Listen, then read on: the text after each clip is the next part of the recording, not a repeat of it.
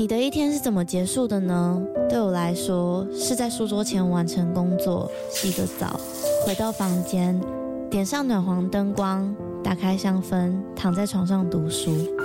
这时候有个可以稳定支撑身体的床垫真的很重要。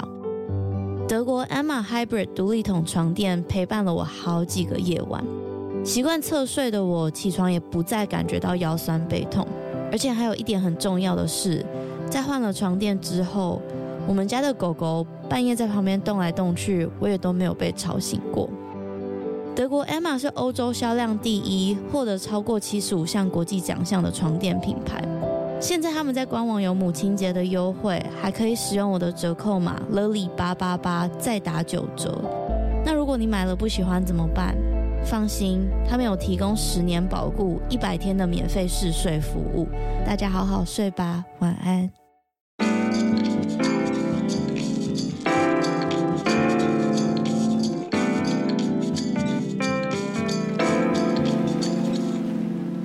欢迎收听《他说犯罪》，我是 Lily。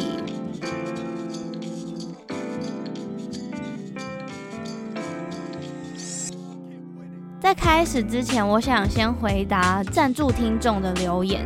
我猜他应该是听完 Haruka 那一集来留言的。他说应该是第二次的情绪失控，这一次不知道是因为年纪相似，还是对 Haruka 父母的心疼。哦，他是在说我最后有一点鼻酸、小哽咽那一段，而且这季多了爱的主题，虽然感觉是认真的好女孩，但还无法体会 Lily 要表达的。或许这季，或许这季会解答吧，加油哦！哦，他应该哦，谢谢。嗯，首先谢谢你的赞助。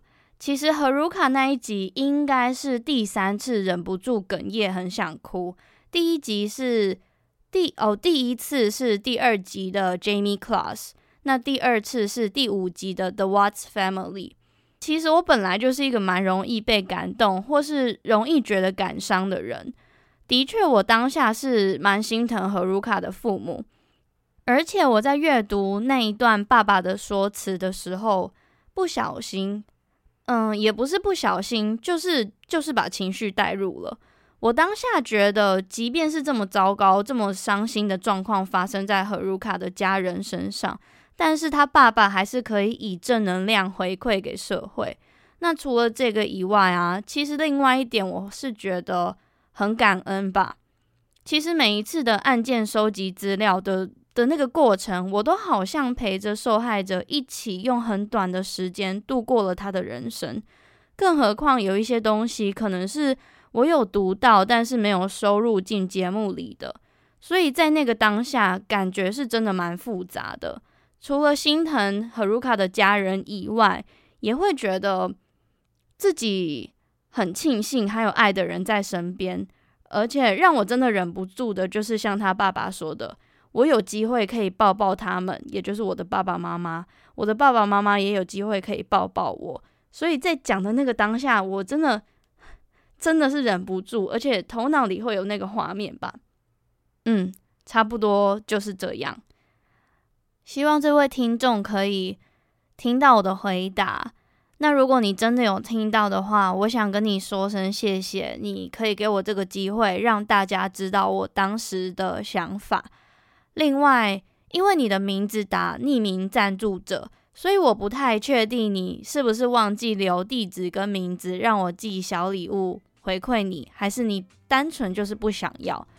如果你是忘记的话，可以私讯我的 Instagram，或是寄 email 给我，或是找任何可以联系到我的方法，给我你的姓名跟地址，我会再补寄礼物给你哟。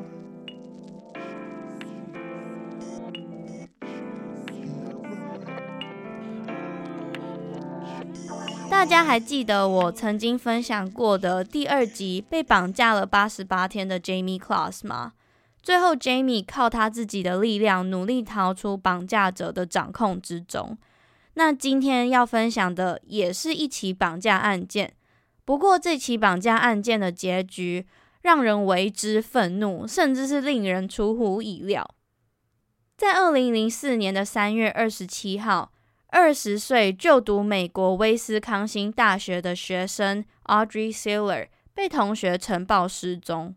同学向警方表示，他们已经和 Audrey 失联了超过二十四个小时了。同学也提到，在报警之前，他们有尝试去宿舍找过他，可是当时宿舍的门不只是敞开着的，Audrey 的手机、钱包。随身物品都还留在房间里面。那另外还有一个让警方非常小心谨慎在办这一起案子的原因，因为在这一起案件发生的几个月前，Audrey 曾经在回宿舍的路上被人从头部攻击。当时被攻击之后，Audrey 马上失去意识，而当他再一次醒来之后，他距离原本被攻击的那个地点有一个街区这么远，可是比较奇怪的是，他身上的随身物品没有不见，他也没有被侵犯的迹象，所以这个随机攻击他的人不是为了金钱，也不是为了其他其他的原因。不过也所幸 Audrey 没有大碍，他在医院治疗几天之后就出院了。可是很可惜的是。这一起随机攻击的案件到现在还没有找到凶手，甚至是连可疑的嫌疑犯名单都没有。但是这一次发生的这一起失踪案件，就很难不让警方将这两起案件去联想在一起。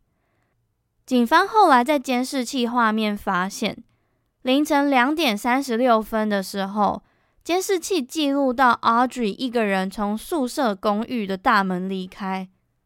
但在他离开宿舍前，他在门口向玻璃门外看了一看，接着转身，他好像在等什么东西。过了一段时间，他才又转身推着大门离开。但这个举动让警方认为，也许是有某一个人在门口外面的停车场等 Audrey，又或是他好像在刻意闪避某一个人。我自己在想啊，也许没有这一段监视器画面的话，可能警方不会这么慎重。但是这一段画面又除了 Audrey 以外，根本没有拍到任何一个可疑人物，这让警方办案的困难度就大幅增加了。于是他们就只好按部就班的从最基本的开始调查嘛。当然，首先是大量的出动人力，在各个地区地毯式的搜索。当时不只是镇上的热心民众，Audrey 的家人、亲戚、邻居也都在接到消息之后，从隔壁州明尼苏达州彻夜赶路来加入搜寻的团队。当时全部的人加起来，总共高达两百多个人加入了搜救行动。他们进行了整整三天的搜寻，找遍了整个树林，甚至是还出动了直升机跟搜救犬。就是想要尽可能的在凶手有机会藏匿的地方仔细一个一个寻找。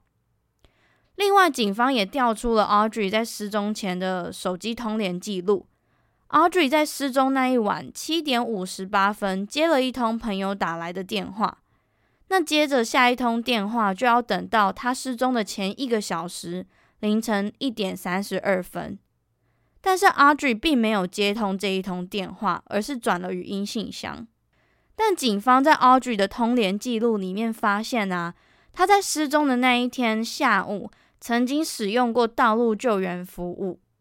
其实这一通看似普通又平凡的电话，当时对毫无头绪的警方来说，其实是一个很大很大的关键。当天 Audrey 是因为车子没有办法发动。他才打电话给道路救援的，而警方发现这个前来救援的驾驶有犯罪记录，而且他还曾经在假释期间违反规定。但是很快，这个人因为有具体的不在场证明，他就被排除嫌疑了。那也因为这样子，整起案件又进入了焦灼的状态，警方又必须要回到原点重新调查。而且这时候，Audrey 也已经失踪超过两天了。警察不知道该怎么办啊，他们就只好扩大搜寻范围。他们选择把地区曾经被注册为性犯罪者、有前科的人一个一个过滤，那最后，他们筛出了一位叫做 Struly Kenneth 的男性。这位男性跟 Audrey 住在同一栋公寓里面。他是一位有多个犯罪记录的性犯罪者。那如果忘记或是不知道什么是性犯罪者的，可以回去听第十集《The Delphi Murder》的那一集，我有蛮仔细的讲过。简单来说呢，性犯罪者就是犯了亵渎、侵犯和妨害性自主等等相关的罪。那这个跟 Audrey 住在同一栋公寓里面的男性，这时候成为了这一起案件唯一一位嫌疑犯。警方当时对他做过无数次的约谈，尝试在每一次的约谈中找出重要的破案关键。但最后，这位嫌疑犯和之前的道路救援驾驶一样，他因为有足够的不在场证明，就被排除嫌疑了。好吧，这时候警方一定很绝望。可是。那能怎么办？就只好又重新来过。但是说真的，每一次有失踪案件的发生，警方的每一分每一秒都是在跟嫌犯抢时间。这时候，Audrey 的失踪进入了第三天。我想你们应该也知道，当一个失踪案件的时间拖越长，不但是被绑架者的生还几率越低以外，也会得到更多人的关注。当时，无论是地方报纸头条、新闻媒体的版面，甚至是警方，也开了无数个记者会，要去跟大众更新案件的进展。Audrey 的照片、资讯也被大量的公开。那随着这个曝光量越大，就越多人关注这一件事情。当一个案件得到越多人的关注，就应该会有更多的线索。可是事实上，侦办这一起案件的员警在事后有表示，当时大家对于 Audrey 是否还生还着都抱有很大的疑虑。那就在失踪四天过后，三月三十一号，媒体的传播效益终于替这一起案件带来一点转机了。当天，一位自称是在政府单位工作的员工，他报案。表示自己趁午休时间到公园走走的时候，他看见远处靠近沼泽的那一区，有一位和 Audrey 特征很像的女性。于是这一位公务员往 Audrey 的方向走，并且主动表示自己很乐意帮忙。但是这一个状态看似不太稳定的女性只回答他说：“哦，没事，我只是想要到户外散步，放放松而已。”当然，警方接到这个消息也不敢太大意、太轻松，有很多原因嘛。嗯、有可能是这个报案只是个误会，那也有可能是，也许状况就不像报案人说的，说不定 Audrey 并不是一个人在公园里面，只是她看起来像一个人。也许绑架他的人就在附近监视他，或是只是暂时离开而已。所以不敢大意的警方几乎是派出了整个镇上的警力前往这个公园。当他们到了公园以后，首先确认了这位女性就是失踪了四天的 Audrey。而当警方看到她的时候，她是呈现面部朝下的蜷缩着在地板上的。Audrey 非常的虚弱，甚至是需要警方的搀扶才可以站起来。我上网查了一下当天的气温。根据 Weather Underground 这个气象网站啊，当天最高温是摄氏三度，那最低温是摄氏负十度。而 Audrey 被发现的时候，她只穿着一件酒红色的帽 T 跟黑色棉裤。老实说，这根本就不够让她在这样子的天气下生活。而且，其实，在警察发现 Audrey 的当下，她是不愿意离开的。他跟警方说，如果他离开这个公园的话，绑架他的人一定会杀了他。但就在警方一番的劝说之下，Audrey 答应去了医院。在这之后，警方将公园以及公园以外方圆三公里都封锁了。那因为范围实在是太大了，这个凶手非常有可能藏匿在某一个不起眼的地方，可能是停车场。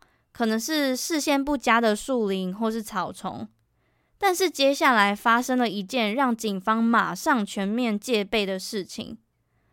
就在 Audrey 离开不久之后，公园的某一个角落传来了一声枪响，这声枪响划破了整个公园的平静。现场所有的警察一个一个将自己武装了起来。当时几乎每个人手一把枪，有的警察在车子跟车子之间穿梭，有的警察带着警犬在草丛中寻找，甚至是现场还有狙击手把车子当成防护，在远处监视。当时所有的警力、警特战队、警犬、直升机将这个公园包围了起来。现场的气氛变得非常的紧张，大家也不敢轻举妄动，生怕一点点疏失就会有无辜的生命受害。但经过了好几个小时的缜密搜查，除了在现场发现的一段封箱胶带、一盒感冒药以及一把刀以外，警方没有察觉任何可疑的人物。他们不排除这个凶手可能在警方到场之前就溜走了。或是在整个搜寻的过程中不小心让他跑了。总之，他们决定结束当天的追捕行动，但是告知民众千万不要落单，还有要把门窗锁好。在那天下午，医院的检查结果也出来了。Audrey 除了被捆绑造成的肌肉酸痛，还有一点点脱水以外，没有其他的大碍。他也没有被侵犯的迹象。也很快的在入院后不到六个小时就出院了。当然，这时候他成为这一起案件的关键证人，甚至是可以说他根本就是这一起案件的唯一证人。他在事后告诉警方，在他被绑架的那一天晚上凌晨两点左右，他坐在房间的床上读书，接着他听到房子里面好像有一点点声音。但是在一瞬间，整个房子的灯就被关掉了。当下只剩厨房里面的一盏小照明灯。接着，他注意到突然有个身穿全黑的男性在卧室的门口向他走近，并且拿刀子威胁着他说：“如果你现在尖叫的话，我会割断你的脖子。”接着，这个男性拽着 Audrey 的手离开公寓，那 Audrey 也只好乖乖配合了。在那之后，他上了一辆可能是黑色或是蓝色的车子，但凶手疑似为了不让 Audrey 知道方向，所以就绕了远路到了公园。当他们到了公园以后，凶手将他捆绑，并且逼他吞下一颗药。他也不断的威胁 Audrey 说自己身上有刀子，叫他不要乱跑。在那里，他们过了四个晚上，一直到 Audrey 获救。但是比较奇怪的是，当警方要求 Audrey 提供凶手长相的时候，他们察觉到了一点点异常。Audrey 好像对警察画出来的人像素描结果没什么反应。但是根据警察的经验，其实多数曾经受过创伤或是刚脱离险境的受害者，他们通常看到绘图的结果，都会有发自内心的恐惧反应或是不安感。有的甚至是会恶心呕吐，但 Audrey 很显然的对那张图没有任何反应。除了这样以外，他甚至没有要求警方更改任何他觉得可以在更像凶手的地方。另外啊，随着 Audrey 透露越多被绑架的细节，警方就越怀疑他说的话。他们发现 Audrey 每一次的证词都会有微小的变动。我知道，也许可以说被绑架或是受过创伤的人，在回溯那个过程的时候，会因为压力而改变记忆。可是，就因为这两点引起了警方的 red flag，引起了他们的怀疑。可是，一方面，警方又担心，也许误判会导致这个凶手去伤害其他人，所以就因为这个担心、这个考量之下，他们还是决定把人像素描给公开了。其实，嗯，这蛮矛盾的。一方面，我想警方不想要造成大家人心惶惶，但另一方面又要担心凶手真正存在的风险，所以就只好双管齐下喽。他们一边开始往过去收集到的证据去调查，去从中拼凑到一些更可疑的地方，那另一边还是提醒大众凶手存在在社会中的风险。那果然，专业的厉害。警方在过去的证据里面发现一点点不太合逻辑的地方。他们发现，在民众报警看见 Audrey 的那一天上午，其实下了雨，但 Audrey 在被发现的当下，她的衣服却是干净的，而且在她的身上、指甲缝里面，也都不像是在野外求生了四天的样子。同时间，警方也不断的、不断的要求 Audrey 将事情的发生经过都说得一清二楚。但从这个时候开始，Audrey 的谎言就像是破掉的砖块一样，一块一块的剥落。警方发现 Audrey 的证词前后矛盾，而且他也在某一次的口供中用了主词 I，而并非 we。等于说，他说的是“哦，我那天做了什么什么”，而不是“我们那一天做了什么”。等于说，他下意识知道只有自己一个人。不止这样子而已，警方也在 Audrey 的电脑里面的网页搜寻记录找到他在失踪的期间用了自己的电脑去查了气象。所以呢，警方这时候就决定放手一搏，拆穿他，并且让他知道。如果在整个检调过程中说谎，其实是违法的。但 Audrey 当时非常坚持，他说的一切都是实话。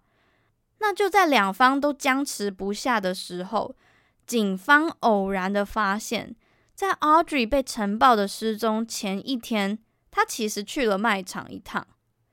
监视器画面捕捉到他穿着长袖牛仔裤，手上拿着车钥匙跟钱包。原本以为只是单纯的购物，但惊人的发现了，Audrey 在结账的时候买的是一盒感冒药、一条麻绳、一把刀子，还有一卷封箱胶带。有够怪吧？这些俗称谋杀套装工具，完全符合了警方在案发现场找到的证物，而且一个都没有漏掉。我猜这时候警察的心里一定想说。啊哈，I got you，被我抓到了吧？但是 Audrey 针对这一件事情，他只回复：我记得我那天买的是一包口香糖跟一条护唇膏，其他我忘记了。但就在警察的专业引导之下，Audrey 才崩溃的承认自己在说谎。他跟警察说，他自己最近压力很大，他知道他搞砸了一切，他也不是故意要把大家都拖下水的。那这一起案件终于在他坦诚过后，警方才真的结案。但说真的，当时他假装被绑架这一件事情一事出之后，几乎是震怒了整个小镇。嗯，我好像能懂那一种感觉，就是有一种当你非常用心的对待一件事情，你也很希望它可以完美的落幕的时候，发现这根本就是一场大骗局的那一种很。很生气、很落寞的感觉吧。那另一点就是，当时镇上有多少人真的以为有一个凶手在逍遥法外，大家的生活都战战兢兢的。那 Audrey 假装自己被绑架的背后动机到底是什么？警方发现 Audrey 在失踪的三天前，她用了自己的电脑登入了男朋友的信箱，并且发现她男朋友和其他女生的暧昧信件。也许是因为这样，她一时没有办法接受，才上演了这场假装自己被绑架的案件，去取得他人或是男朋友的关注以及同情。说真的，其实，在那个时候，这这到底算不算一起犯罪案件，大家也都不清楚。因为的确，某方面，Audrey 没有一个明确的犯罪行为，他在半夜离开宿舍没有犯法。他去超市买那一组杀人工具也没有犯法，那唯一犯法的就是他说谎，他浪费社会资源，他浪费警察的时间。事实上，这好像也没有真的是有一个法条啦。那当时大家称这一起案件是 pathetic situation，就是一个很可悲的状况。而且每当开庭的时候，无论是法院里、法院外，都挤满了人。这些人有些是记者，有些是媒体，有一些就是住在镇上的普通人。大家都非常期待 Audrey 可以在这一起诈骗中得到一点教训。那 Audrey 也找了很有权威的律师来辩护。我想你们应该知道，这时候辩护律师要用什么方法去说服法官，他在这一起案件中是无罪的。对啊，就是就是精神异常。他的辩护律师跟法官说，Audrey 只是一个被忧郁笼罩的女孩。可是，其实欺骗警察这一件事情可以被判重刑，也可以被判轻。那最后，在二零零四年的七月一号，Audrey 因为作伪证、欺骗警察、妨碍公务这三个罪名被起诉。那他也在当庭认罪，他被判了三年的缓刑，还有九千块的罚金，以及两百五十个小时的劳动服务，外加强制的定期心理咨商。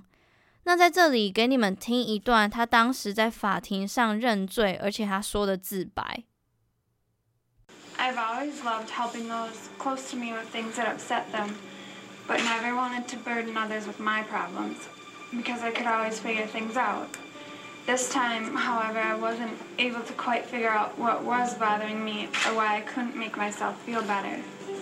But I'm more sorry than I can ever say for causing worry and cost and effort that could have gone elsewhere. I'm taking care of myself now so that one day people can see that I'm still a girl to be proud of and someone you would want as a friend. 他说：“当别人遇到困难的时候，我很乐意伸出援手帮忙。但当我自己遇到困难的时候，我都可以解决，所以我从来没有想过需要别人的帮忙。可是这一次，我没有办法克服自己心中的困难，我没有办法靠自己的力量振作。”我很抱歉，我为大众带来了许多忧虑。我很抱歉，浪费了这些可以帮助他人的社会资源，包含大家付出的劳力或是金钱的花费。我现在很努力的在照顾自己，希望有一天还可以成为别人想要交的那一种朋友，或是那一个让人骄傲的女孩。刚刚 Audrey 说的那一段，她有提到金钱的花费吗？那其实这短短五天，所有的花费加起来就需要美金九万七千块，以当时的币值来说，大约是台币三百三十万左右。你看有，呃直升机，还有什么全部的警力、警特战队，就嗯，真的是不要乱说谎。而且当时隔壁镇还有另外一个女学生失踪接近五个月，没有找到凶手。警方却要浪费时间在他身上，真的是。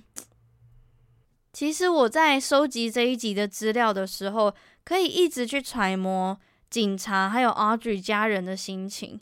当时 Audrey 获救的消息一传出来的时候，所有的亲人简直是喜极而泣，互相拥抱。除了这以外，几乎整个镇上的人都松了一口气。那他的爸妈因为女儿毫发无伤，一定很开心嘛。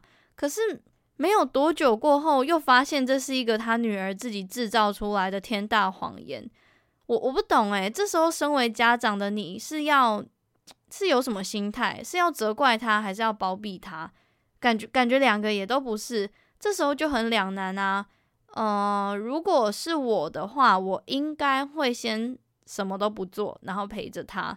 等到事情平息的时候，整个状况好一点，再来再来沟通吧。那另外，大家还记得在这一起案件发生的前几个月，我有提到 Audrey 曾经在路上被打昏，但是她没有被没有被抢劫，也没有受伤，大家记得吗？那这件事情我也开始怀疑它的真实性，可是。我读到的报道是说，他当时被攻击的时候，的确是有住院。那具体住了几天不知道，可是我我是觉得蛮蛮值得怀疑的。我觉得很有可能这一起假装自己被绑架的案件，是因为他第一次用这种方法得到别人的同情，那第二次他也想要用一样的方法去得到别人的关注跟同情，只是假装被绑架有一点太过头了。那另外，我不知道有没有人跟我一样，非常想知道，在 Audrey 获救之后没多久，公园里面那一声枪响到底是哪里来的？我没有在看到的资料里面得到任何答案，所以我也没有办法告诉你们。哭哭，可能有可能附近有人在打猎吗？感觉也不太像啊，因为那个地方是一个大学城，感觉不太会有人。在那边打猎，嗯，我我也想不透。那今天这一集还没有要结束，接下来我想要再跟你们分享另外一起骗人案件，它其实也是一起假绑架真诈骗。那这大概是要回溯到去年七月底的时候，当时我在读新闻的时候看到，在印第安纳州有一起也是引起全美关注的少女失踪案件，她是二十三岁的 Hannah Potts。那这一起案件为什么会引起全美的关注？是因为在 Hannah 消失之前，她自己在脸书上开了一段直播。那这是一段接近七分钟，没有画面，只有声音的直播。直播的内容记录到了 Hannah 她非常恐惧、她非常害怕的声音。我可以给你们听一小段，就真的小小一段。Mom, are you there? Hello? Mom, you can hear me, please say something. I really need to hear your voice.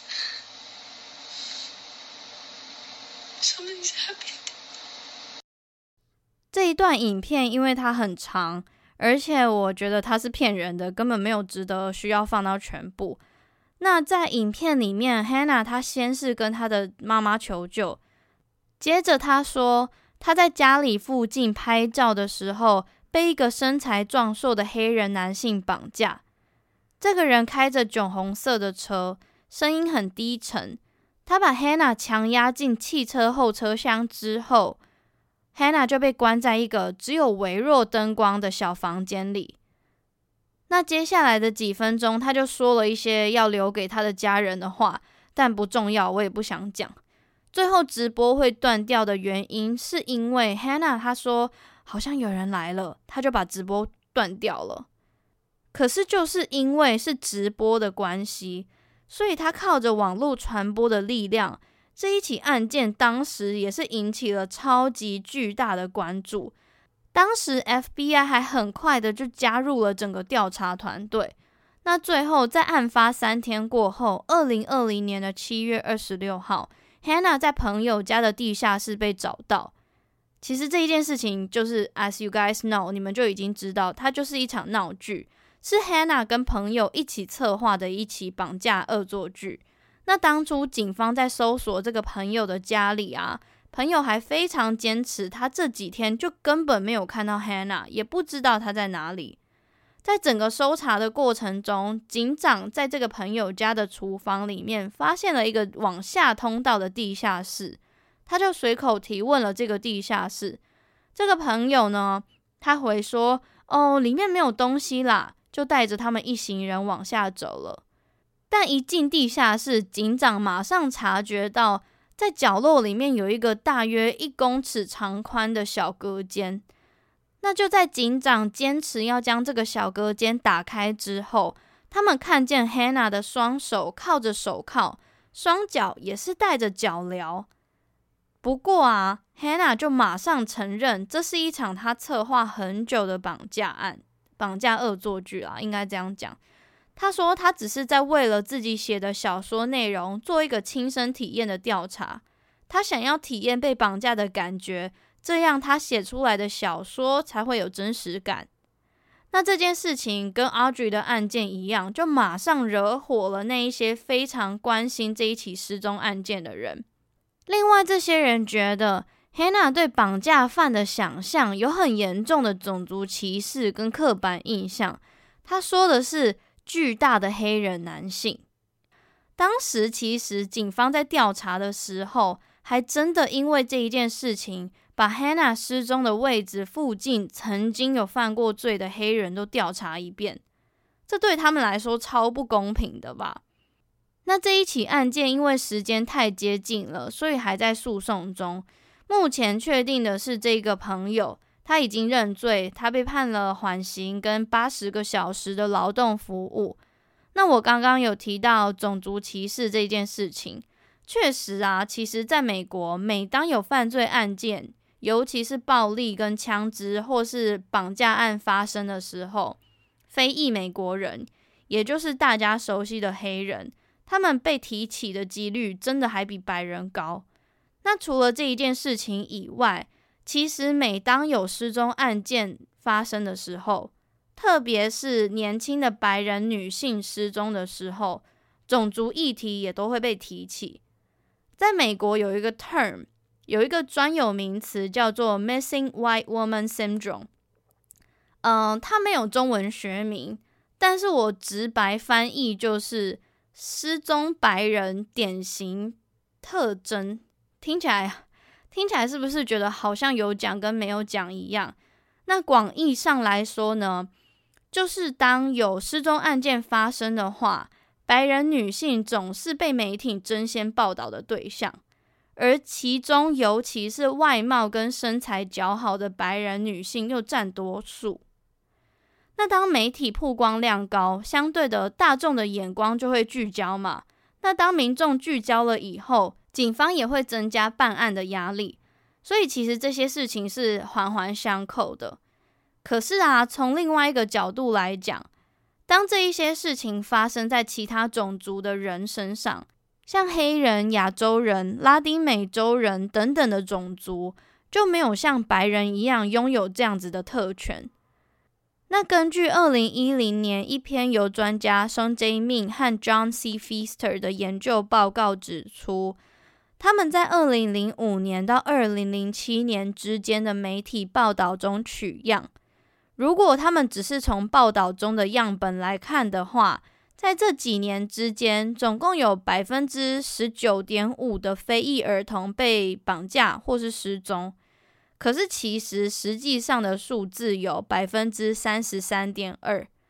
简单来说呢，就是如果是一百个非裔儿童失踪的话，有接近一半的儿童其实是没有机会被媒体报道的。嗯，我其实自己也感同身受，的确，从平常阅读的社会新闻中就可以感觉得出来。那另外，我也有看过不支持这个论点的另外一个说法。其实有不少人表示啊，与其说这一件事情是歧视，不如说它就是一个事实。就有一点像台湾一样吧，就是越听人爱看，那媒体就爱报。尤其是当受害者的社会阶级越高，长得越漂亮、越显眼，观众就越爱看，点阅率也越高。那当然，记者的绩效也就越高。嗯，我我其实对这件事情的看法，我就不要求这一件事情要非常快速的导正。可是，我也期待更多人可以接收到这个意识，然后我们就一起慢慢的改变吧。最后，用一个很正能量的结论分享给大家。我不知道。大家有没有发现，就是从第二季开始，我有尝试着在放入一些论点或是一些议题给大家去思考，因为我觉得单纯分享案件，好像我已经到了一个一个瓶颈了。就是，嗯，说实话，的确就是瓶颈。我我好像有一点需要一个更更更多的动力吧。好啦，就不讲这个了。今天这一起案件跟事后的分享就就到这边差不多。那今天分享的这一起案件啊，也许不像我过去曾经分享过的那一种悬疑或是可怕的案件。可是其实我想表达的就是，真实犯罪也不是只有谋杀跟悬案这两个选项而已。我我记得曾经有听众留言，希望我可以分享不同类型的案件。那这其实每分享一个不同的案件，对我来说也是一个新的尝试吧。就我也希望不要把真实犯罪定义在连环杀手、未解悬案或是谋杀案上面。我想表达的是，不不是可怕、残忍、血腥的案件才属于真实犯罪。像是初快有分享过的 Elizabeth Holmes 的恶血金融诈骗案，其实也算。我前几集分享的 Johnny Gosh 的阴谋论也算，还有大家最爱的邪教，其实也都是真实犯罪。所以今天就用两起骗人的案件跟你们分享。就我想大家活到这个年纪，其实都有说过谎，而且像谎言都还有分恶意的跟善意的。有些人可能觉得只要不造成别人受伤，心里过得去，说谎没有问题。更何况每个人的良心道德底线都不一样，有一些人说谎可能是因为怕被骂，有一些人说谎可能是为了自己的利益。所以呢，就是没有什么所以。就是奉劝大家不要说谎啦，我自己觉得说谎很麻烦，怎么会走到这个结论呢？但就就这样子，好啦，那差不多就到这里。我们上礼拜闲聊了很多，所以这礼拜就先不闲聊了。闲聊不能每一个礼拜都有，就是要保持一个神秘感，呵呵。好啦，或是说真的，大家如果对我有什么疑问，或是希望我讲什么东西的话，可以告诉我，我以后就是选在每一个不同的礼拜的最后，如果有闲聊时间的话，我再就是单纯抓一个主题出来讲五到十分钟。那就这样喽。以上，如果你想要知道更多有关这一起案件的资讯的话，欢迎你到 Instagram 搜寻“他说犯罪 ”，She tells true crime，然后。如果你想要加入我们一起玩的话，可以到我的 Telegram 群组，还有 Facebook 的脸书社团。虽然我最近很懒惰，都没有发文，可是来 Telegram 啦，Telegram 应该就是比较比较休闲一点，大家就是闲聊。或是你心有余力的话，可以来赞助我，请我喝一杯咖啡，我还可以回送你小礼物哦。OK，就这样子喽，大家周一快乐。我们就下周一见吧。I will see you next Monday. 拜拜